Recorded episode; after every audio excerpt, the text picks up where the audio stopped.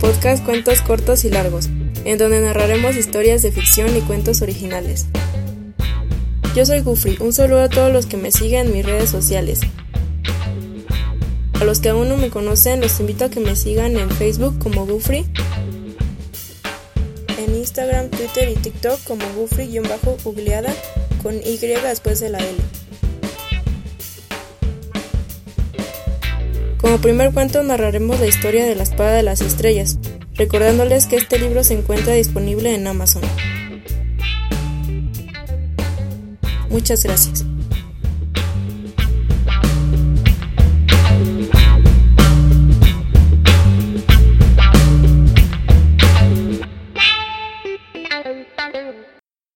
Capítulo 5.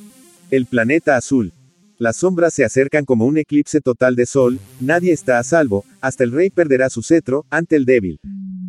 Los guerreros conocerán su lugar en el mundo y tal vez queden satisfechos. La huida será la única posibilidad, pero las sombras, pueden seguir a los que solo quieren escapar. La piedad será la mejor arma. Por fin nuestra historia nos ha traído a casa, pero la tierra ya no es la que conocemos ahora. El abuso de los recursos naturales fue brutal, trayendo consigo, una gran hambruna global y una guerra que duró décadas y que terminó por aniquilar a la mayor parte de la población mundial, sin embargo, la humanidad aprendió a la mala, el precio del egoísmo y la codicia. Los sobrevivientes del apocalipsis, se unieron en pequeñas tribus y se repartieron por todo el mundo, tratando de iniciar nuevamente con lo poco que lograron salvar. Abial, admiraba el planeta al que han llegado a través del portal dimensional, desde el mirador de la nave interestelar que orbita el globo. El planeta azul ha vuelto a ser hermoso. Los hombres, ahora son pocos y más sabios que antes, los bosques han vuelto a crecer y los mares se han limpiado totalmente por sí mismos llenando sus aguas de vida.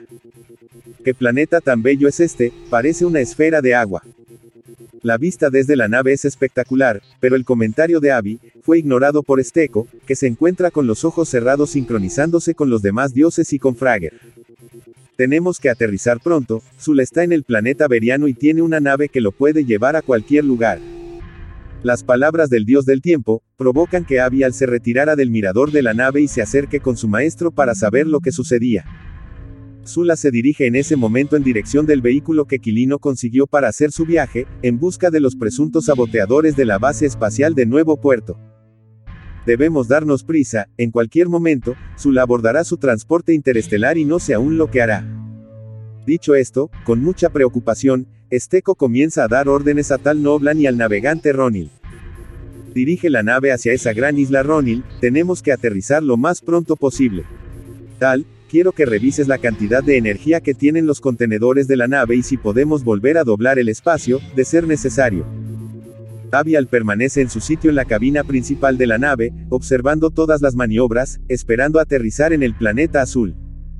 La impresionante nave, gira y toma rumbo a la gran isla saliendo de la órbita terrestre. Los cuatro pasajeros no saben lo que les espera en este mundo.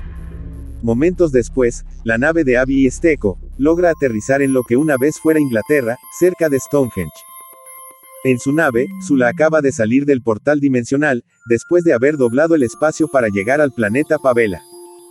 En el planeta azul, una vez que la nave se detuvo totalmente, Esteco vuelve a cerrar los ojos para sincronizarse una vez más con Zula y saber lo que él tendrá que hacer. No es posible, tenemos que localizar pronto a Merlo. Zula ha llegado al planeta que corresponde a la llave de Sirdal y mi compañero no tiene en su poder su llave del tiempo. Al terminar de decir esto, el Eviterno se acercó a Tal Noblan y habla con él. Querido amigo, sé que tienes un interés especial al acompañarnos en esta cruzada por lo que voy a pedirte un favor a ti Noblan y a tu compañero Ronil. Aproxímense un poco hacia acá por favor. Tal Noblan y Ronil, se acercan a Esteco, y este los abraza y en determinado momento, pone sus dedos en la nuca de ambos y detiene nuevamente el tiempo, de la misma forma en la que lo hizo antes con Craptor, en el concurso de la esgrima.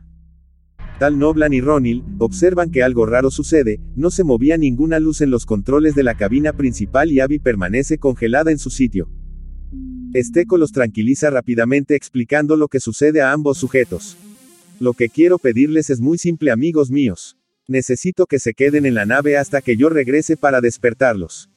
Esto que ven es un sueño y durará solo un segundo para ustedes, pero para mí, será el tiempo que tardaré para cumplir mi misión. No teman amigos míos, estarán bien. Lo único que alcanza a decir tal Noblan antes de quedar inmóviles son dos palabras.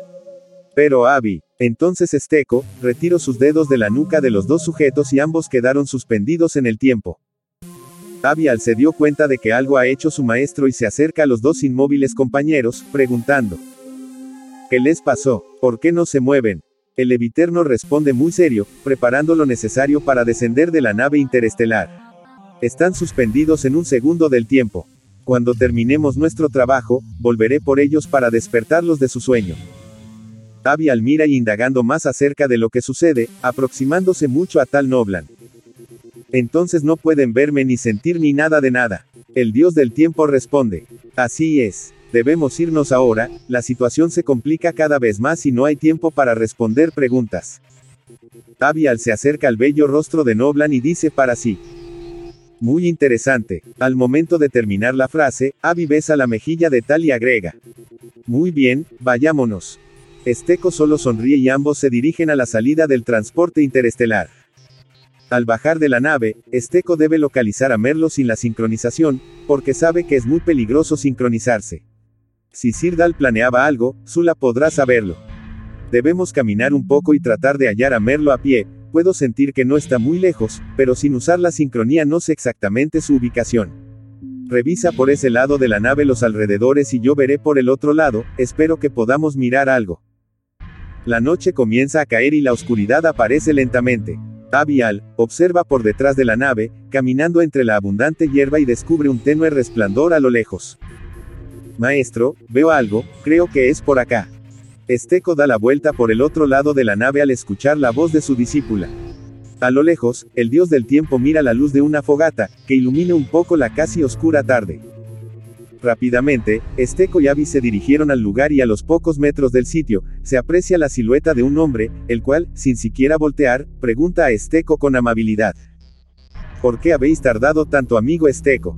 ¿Acaso no sabéis lo que pasa? Por supuesto, sé lo que sucede, respondió Esteco, al reconocer la voz de su compañero y aproximándose frente a Merlo, aclara. He tardado un poco, pero ya estamos aquí amigo mío. El dios Merlo, se pone en pie cuando mira a Abial, camina hacia ella, coloca su mano sobre el hombro de la joven para identificar su dialecto y sin decir nada, quita la capucha de la cabeza de Abby para poder observarla con detenimiento. Merlo contempla los ojos oscuros de la joven que brillan con la luz de la fogata y exclama muy sorprendido. Sois una mujer, vos sois el guerrero Abea que viene con Esteco. Merlo mira hacia todos lados buscando a alguien más, mientras balbuceaba por el desconcierto, hasta que lo aborda Esteco, para explicar la situación. Ella es un guerrero Abea y lo ha logrado de la manera más difícil. Compitiendo con otros dos posibles candidatos, siendo la mejor en todo. ¿Cuál es el problema con que sea una chica, amigo Merlo? Pregunta Esteco a su colega y este le responde, dándose la vuelta hacia la fogata. Realmente yo no tengo ningún inconveniente. Es mi guerrero Abea el que no va a estar muy feliz de ver a la muchacha. Esteco pide a Merlo que se explique, porque no entiende bien lo del guerrero de su compañero, ya que Alquino se encuentra solo en ese lugar. Lo que ocurre, amigo mío, es que no tengo la llave del tiempo conmigo. Hace mucho tiempo que no soy dueño absoluto de ella. Atizando el fuego con una bata seca, el Eviterno sigue hablando con amabilidad. La llave está en poder de mi guerrero Abea, muy cerca de aquí. Lo más complicado es que mi guerrero, se halla en el pasado de este mundo y vuestro guerrero tendrá que traer la llave al presente. ¿Qué quieres decir con esto? Que no tenemos acceso a la llave del tiempo porque la has dejado, no sé cuándo y no sé dónde. Y ahora tenemos que usar un portal para ir por ella. ¿Es eso lo que dices? Merlo contesta despreocupado a los cuestionamientos de Esteco, levantándose y caminando alrededor de Avial, observándola detenidamente. No os preocupéis amigo mío, entiendo por qué estáis alterado, sin embargo, debéis saber que el portal ha estado disponible durante milenios, es un portal natural y yo, únicamente lo he colocado al alcance para usarlo solo esta vez. Os aseguró que Frager nunca sabrá que existe este portal. Vosotros no lo sabíais, no es así. Esteco responde más tranquilo a su compañero Merlo y sigue indagando para saber más sobre el asunto. Muy bien, entiendo. Donde sea ya ese portal natural y cómo llegamos a él. Alquino se detiene frente a la guerrera Abea y le pregunta con una voz tierna y una sonrisa en el rostro. ¿Cuál es vuestro nombre, joven doncella? Abby al señor, es un gusto conocerlo. mi maestro Esteco me ha hablado de usted y de los demás dioses. Contesta Abby y al concluir, Merlo responde las preguntas de Esteco. Demos un pequeño paseo y hablemos del pasado, ¿os parece bien amigo? Los tres personajes, comienzan a caminar, mientras Dolzan, comenta a su compañero. Está bien, pero hazme un favor, deja de hablar así porque suenas muy raro. Los dioses y la mortal caminaron por los campos en la oscuridad de la noche, alumbrados únicamente por una antorcha que Merlo Alquinos tomó de la fogata, que quedó tras de ellos completamente extinguida. Al parecer, nos desviamos en nuestro viaje cuando usamos separadamente el portal de salida en el Salón del Tiempo. Esa es mi teoría principal y a menos que tengas algo mejor, creo que realmente eso pasó. Causado por los cambios en las reglas que rigen la creación de los universos. Mientras Merlo continúa hablando, Avial admira la belleza de los alrededores, que aunque era ya de noche, el espectáculo de la Vía Láctea, brillando en todo lo alto del firmamento era abrumador. Estoy de acuerdo contigo compañero, no existe otra explicación para habernos separado durante la transición del Salón del Tiempo a los distintos planetas. Lo que no he logrado descifrar es, ¿por qué terminé sin la llave del tiempo en la mano y no perdí el libro de las puertas al llegar a mi destino? El dios Merlo responde, a la vez que señala con su brazo la dirección que tendrán que tomar, entre una gran cantidad de árboles que se hallan en el camino. La verdad no lo sé, mi llave del tiempo también terminó lejos de mí y apareció en un lugar a la vista de todo el mundo y no he podido averiguar por qué pasó esto tan extraño. La conversación continúa mientras suben una pequeña colina y al llegar a la parte más alta, Merlo retira unos troncos de un pequeño muro de rocas rectangulares que se halla solitario en el paraje. Abby y Esteco ayudan a descubrir la extraña y solitaria pared. La guerrera retira las ramas de la parte posterior del muro y se da cuenta de que no hay más nada detrás de dicha pared, tan solo más prados. Puedo preguntar dónde está el portal. No lo veo por ningún lado. Merlo entrega la antorcha que usan para iluminar a Esteco y se acerca a Abby, comenzando a explicar lo que tendrá que hacer, como y cuando, a fin de lograr rescatar la llave del tiempo del pasado. El portal aún no es visible mi querida niña, antes de que lo veas, quiero que pongas mucha atención a lo que voy a decir. Según Esteco, tú eres un guerrero Abea. Si él lo dice, yo le creo.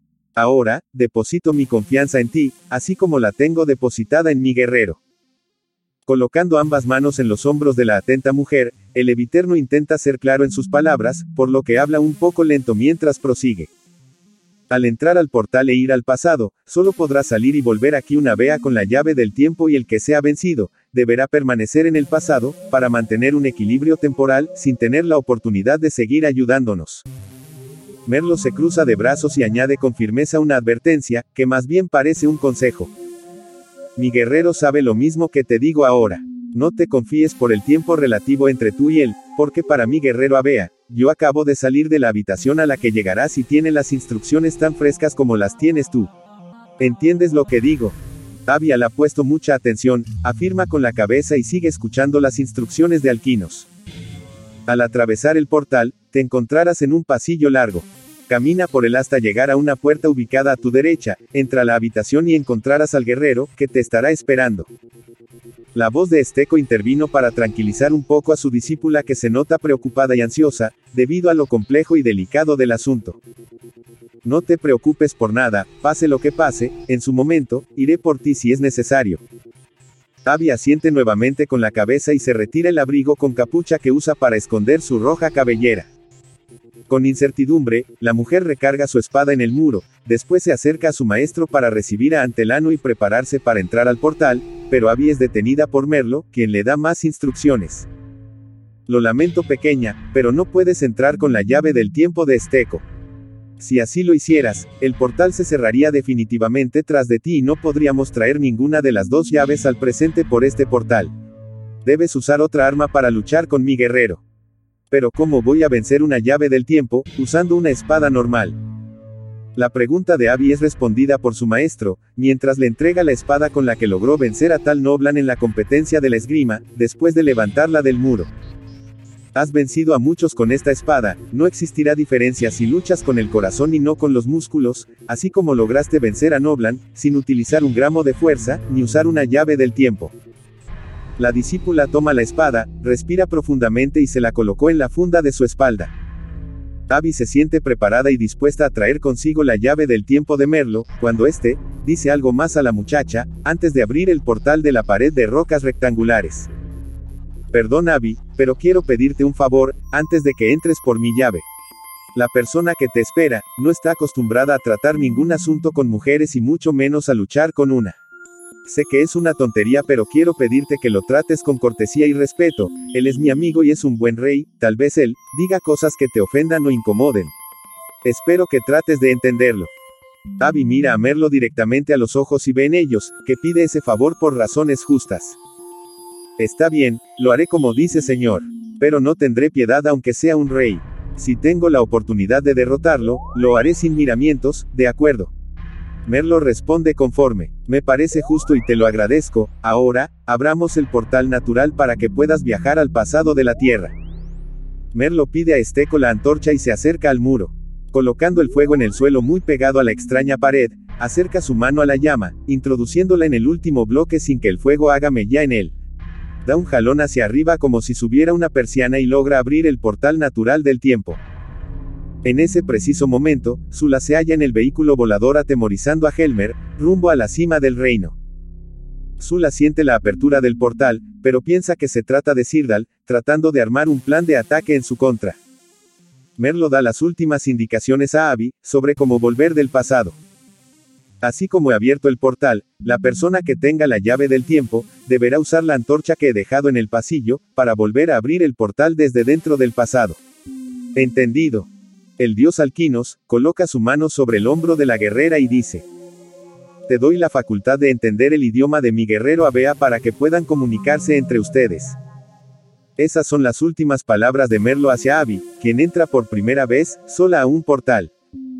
Al llegar al pasado y darse cuenta que, realmente está sola en un lugar muy lejano de su hogar y en un tiempo al que ella no pertenece, Avial se detiene un segundo y piensa en su madre y en su padre en busca de un poco de compañía para su alma, que se siente abandonada. Un momento después, inhala profundamente, camina sigilosa atravesando el pasillo que está iluminado por la luz de la antorcha encendida que el dios Merlo dijo, haber dejado para poder regresar al futuro. Al llegar a la puerta indicada, simplemente la abre y entra a la habitación, donde le espera el guerrero Abea. No me habéis dado oportunidad de terminar mi copa de vino. Os confieso que no pensé que vos, llegaríais tan pronto. Las palabras del hombre que se haya sentado a espaldas de la puerta y la gran cantidad de luz de sol que entra por algunas ventanas, intimidan un poco a la muchacha, pero ella contesta lo que escuchó decir al misterioso sujeto, después de cerrar la puerta. Lamento mucho si lo importunado señor.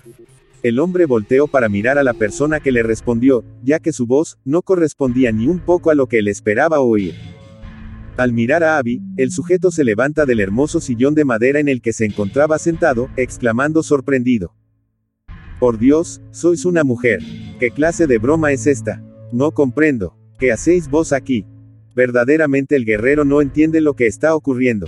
Para él, era una insolencia que una hembra se encontrara involucrada en algo tan importante y trascendental, como una lucha por la llave del tiempo. Abby replica con seguridad a las interrogantes planteadas por el extraño, dando unos pasos hacia este. Mi nombre es Avial, soy del planeta Grínalo y vengo por la llave del tiempo. Me han solicitado un poco de respeto hacia su persona y le solicito el mismo respeto para mí. No entiendo por qué se ha sorprendido tanto, pero me gustaría que se tranquilice, para poder terminar rápido con esta situación tan incómoda. No quiero que piense que esto es un error. Me ha enviado Merlo y no pienso quedarme mucho tiempo aquí. El hombre, observa fijamente a la chica por unos segundos, después, coloca sus manos en su abdomen y suelta una gran carcajada que bien pudo escuchar cualquiera, a muchos metros de distancia. Ese maldito hechicero es un insolente. ¿Cómo ha osado insultarme de esta forma? He de matarlo. El hombre toma su cabeza caminando frente a Abby, como si fuera un león apresado, sin dejar de maldecir. Es lo más bajo que me han hecho. Es imperdonable. Abial se desespera tanto que da un par de pasos hacia atrás, desenvaina su espada y con una sonrisa en el rostro, señala al hombre. ¿Qué sucede, señor? ¿Acaso tiene miedo de perder el combate con una mujer? Porque eso es lo que sucederá. Esas palabras fueron el detonante para que el hombre se dirija hacia una armadura que se encuentra parada en uno de los muros de la habitación e igualmente, en la llave del tiempo. Disculpe mi lady lo que os diré. Pero no me tengo alternativa. Mi nombre es Arturo, soy el rey de toda Inglaterra y seré yo quien salga por el portal del tiempo, para ver las maravillas del futuro. La batalla entre los guerreros Abea comenzó. Arturo lanza el primer ataque y Abby resiente la torcedura en la muñeca de su brazo derecho, causada por la lucha con Craptor, cambiando rápidamente la guardia. ¿Qué os sucede? Pensé que veníais por la llave del tiempo y que tendríais prisa en conseguirla. Las palabras de Arturo causan que Abby se preocupe, sin embargo, recuerda lo dicho por su maestro Esteco y se sincroniza con su espada y especialmente con su oponente.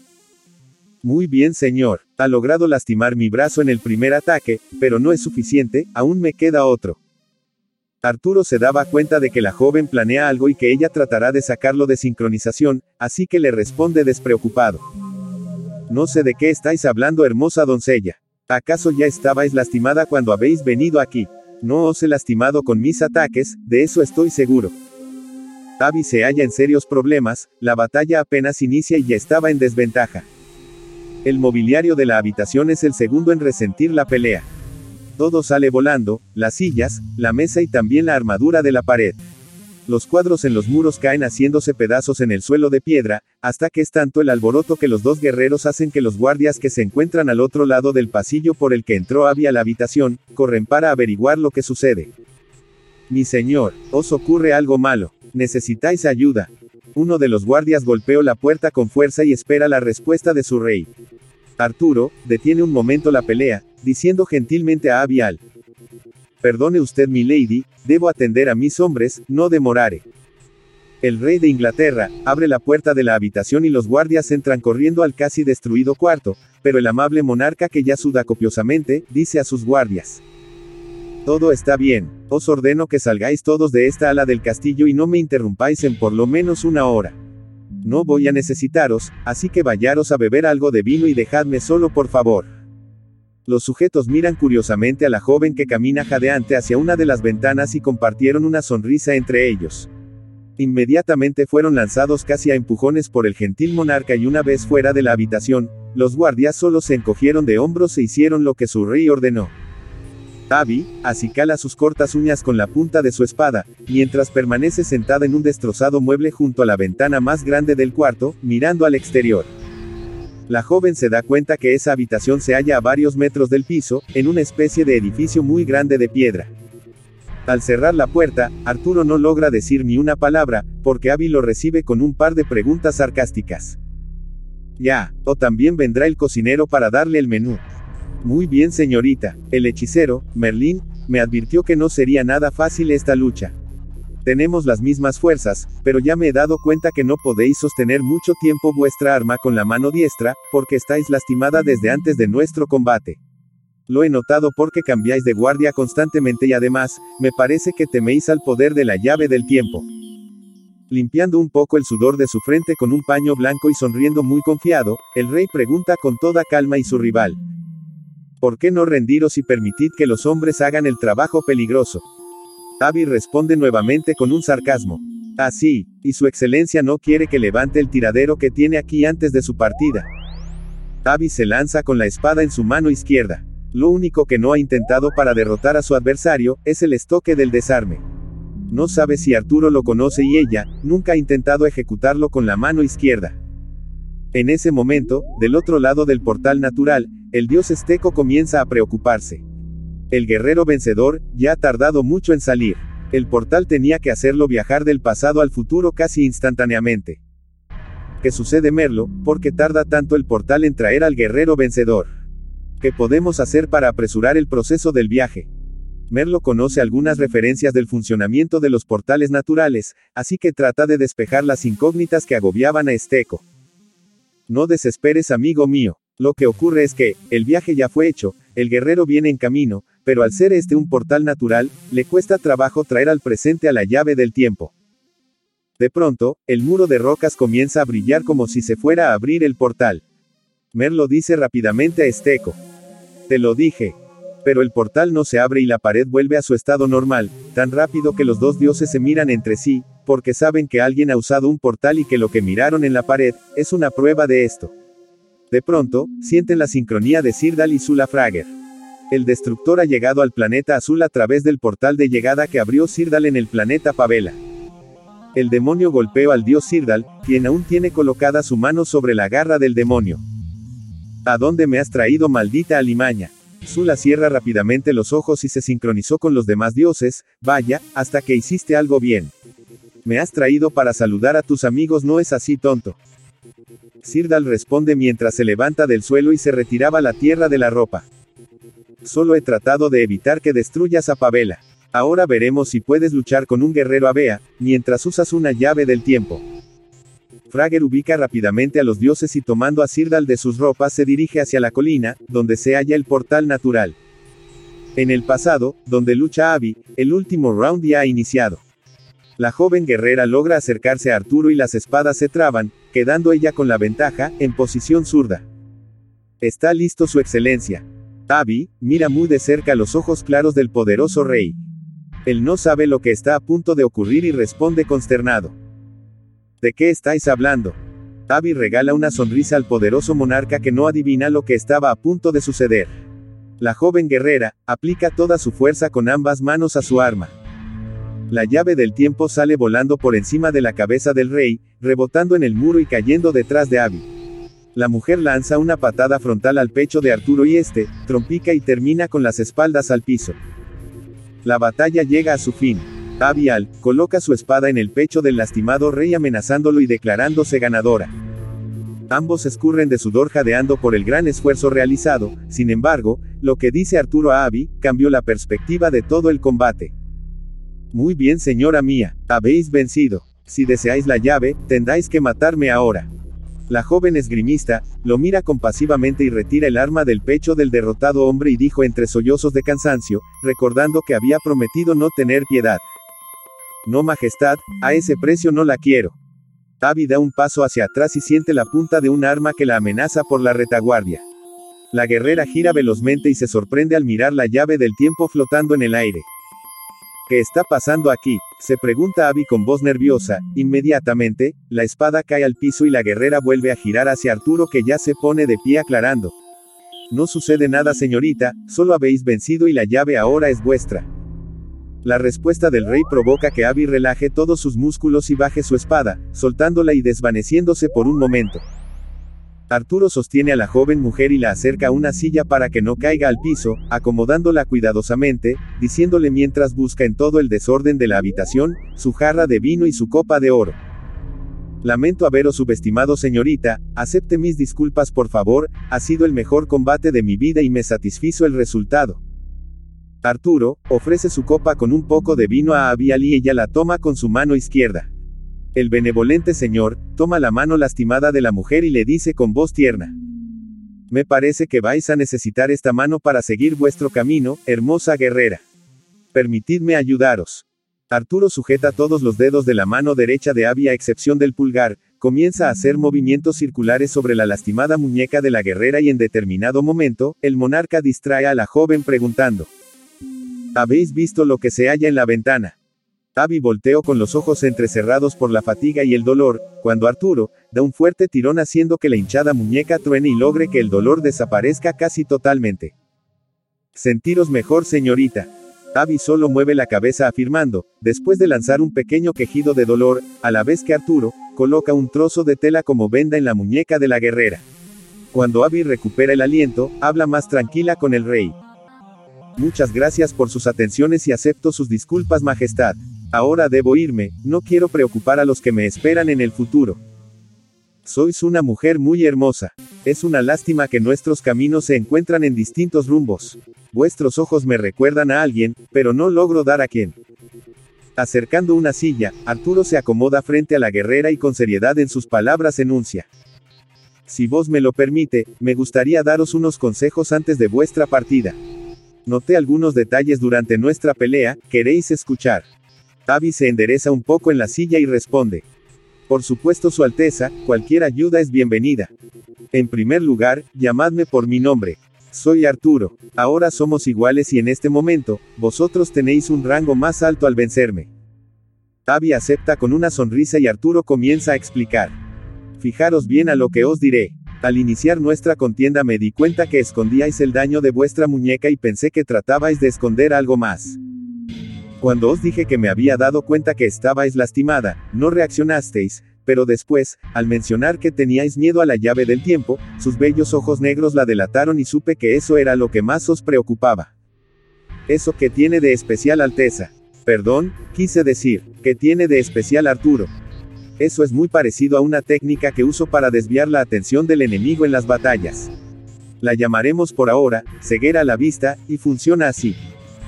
Levantándose de la silla y con movimientos elegantes, el rey Arturo da varios pasos mientras explica meticulosamente. El mejor lugar para esconder algo es ponerlo a la vista de todos y ocultarlo en algo que no sea importante. Por daros un ejemplo, supongamos que queréis ocultar a un grupo de hombres en un gran campo despejado, sin árboles, para que el enemigo no os vea y lo podáis emboscar. En este caso, lo más simple es llevar una gran cantidad de animales a pastar y colocar un solo pastor, que servirá como los ojos del grupo oculto. ¿Entendéis la idea? Pregunta Arturo y Abby cuestiona muy interesada la explicación del rey. Lo que quieres decir es que, tú pensaste que oculté mi temor a que tenías una llave del tiempo, detrás de mi lesión. Exacto, y lo habéis hecho inconscientemente. ¿Qué pasaría si lo domináis y lo hacéis consciente y planeado? Arturo respondió dando solución a un problema de estrategia que nunca pasó por la mente de Abby. El gentil monarca, finaliza la plática agregando unos comentarios.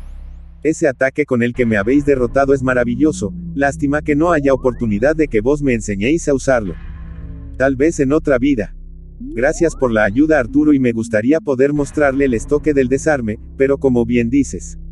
Será en otra vida. Por cierto, esa idea de la emboscada voy a recordarla siempre y la pondré en marcha uno de estos días. Ahora debo irme y usted tiene que limpiar la habitación. La guerrera Bea se pone en pie escuchando la respuesta del rey Arturo, quien observa su destrozada sala de descanso. Claro, hemos arruinado el lugar, no os preocupéis, yo me encargaré de todo. Ahora, permitidme acompañaros al portal, hermosa doncella y desearle fortuna en la campaña que os espera os hago entrega de la llave del tiempo que habéis conseguido tan noble y valientemente.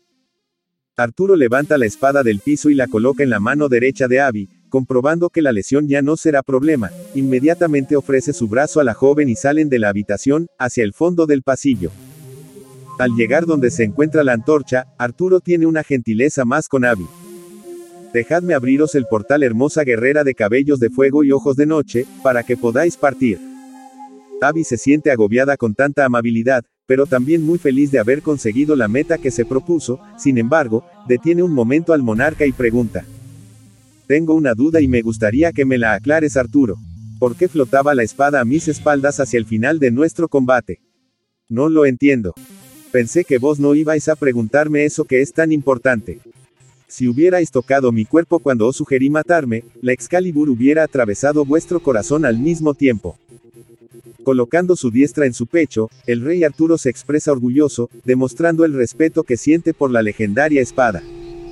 Yo he sido dueño de la llave del tiempo casi toda mi vida y he logrado una sincronía muy profunda con la Excalibur, por lo que mi espada me defenderá aunque yo no lo pida y ahora, tiene nuevo dueño y mi espada con ese poderoso balance está a vuestro servicio. Abby mira la poderosa espada y no siente ese extraordinario balance que el rey Arturo dice tener debido a que la llave se encontraba en reposo.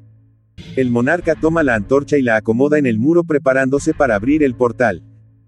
En el futuro, Esteco y Merlo ven aproximarse a Zula Frager acompañado de Sirdal, sin saber aún nada del guerrero que esperaban. Prepárate Merlo, esto se pondrá muy feo. Esteco comenta a la vez que se alista para un enfrentamiento cuerpo a cuerpo con Zula.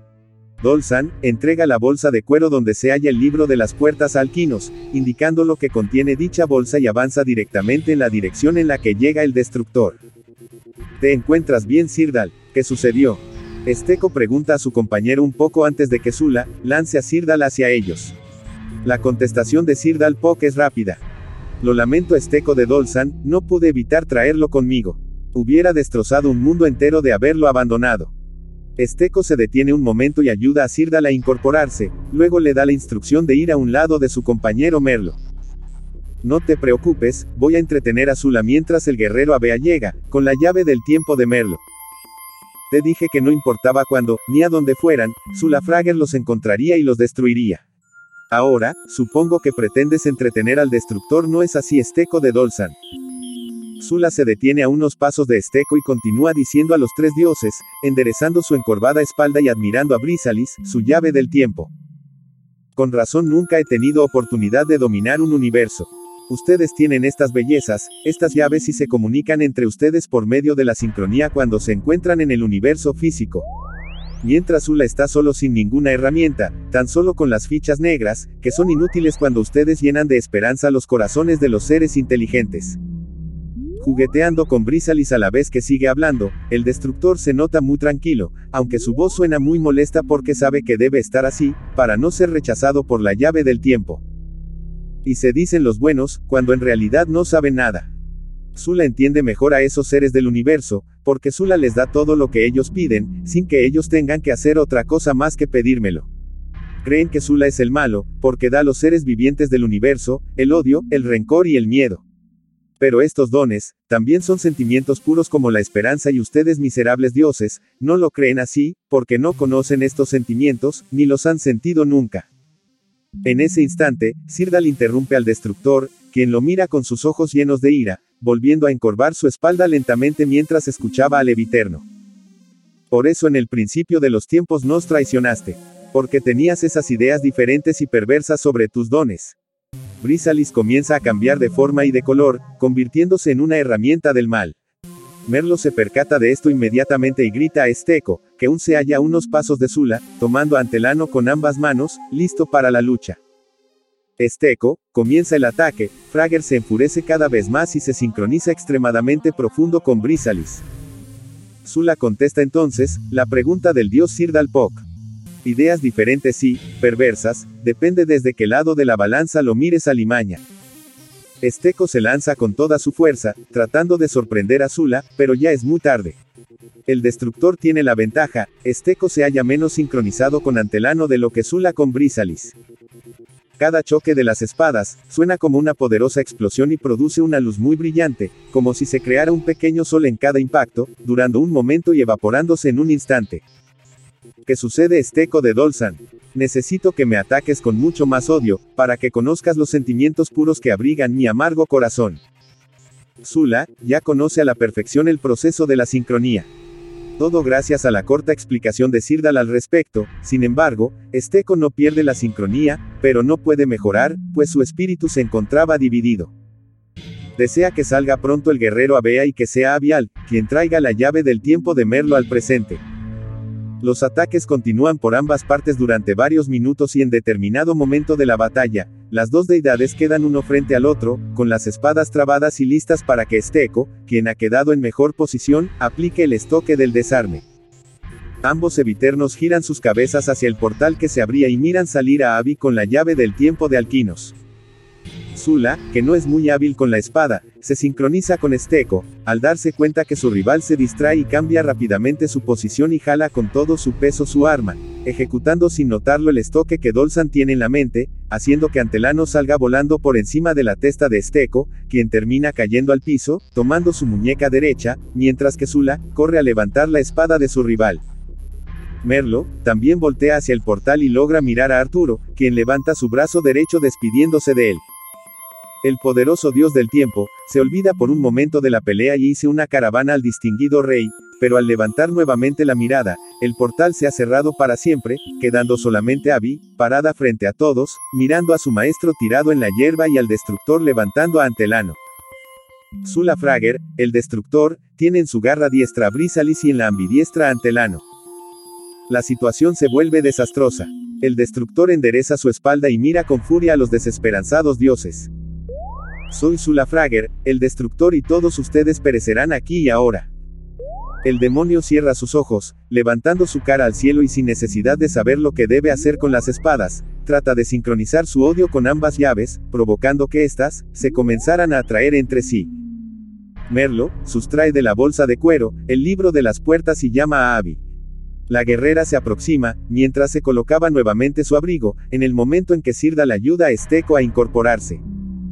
Acércate Abby y pon mucha atención, no tenemos tiempo que perder.